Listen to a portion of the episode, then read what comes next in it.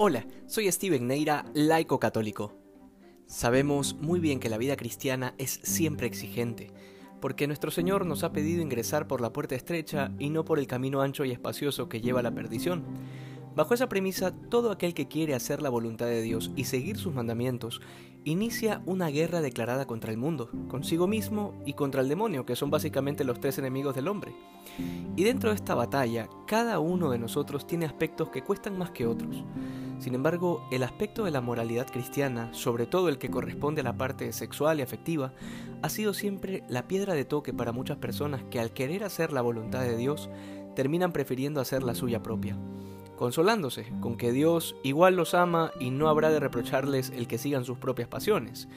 Pero lo que muchas veces no se entiende es que todo aquello que ofende a Dios también repercute en nosotros mismos, porque sencillamente todo lo que es considerado un pecado es también un acto contrario a nuestra propia naturaleza humana, que de alguna manera nos desestabiliza, nos afecta y nos hiere.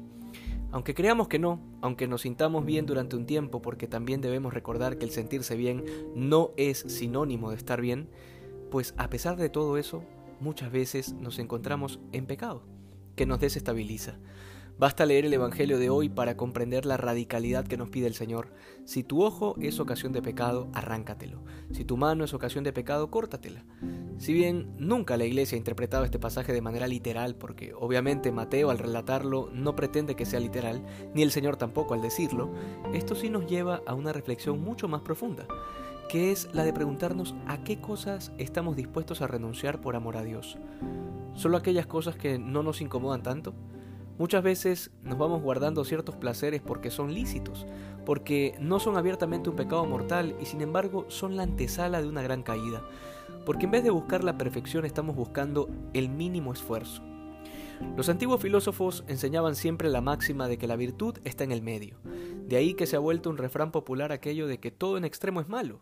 Sin embargo, al mundo, y a veces también a nosotros, nos cuesta comprender que cuando se trata del amor de Dios, no se puede uno quedar en el medio. No puede uno buscar la tibieza. De hecho, San Juan nos dice al inicio de su capítulo 13 que Jesús nos amó hasta el extremo. ¿Será acaso que a Jesús le faltaba virtud? ¿Su amor desmedido era un defecto? Sería una locura y una blasfemia, de hecho, afirmar esto. Y es que muchas veces repetimos frases hechas, que suenan inteligentes, pero que al momento de ser contrastadas con el Evangelio no son más que paja. Cristo nos pide ser santos, y no hay cosa más extrema que esa. Basta pensar en los mártires que están dispuestos a derramar su sangre por Cristo. Seguramente para el mundo esta gente está loca. Pues si entendemos bien las palabras de hoy que nos da el Señor, sabremos que si no compartimos ese grado de locura, difícilmente entraremos en el reino de los cielos. Que hoy seamos más santos que ayer. Dios te bendiga.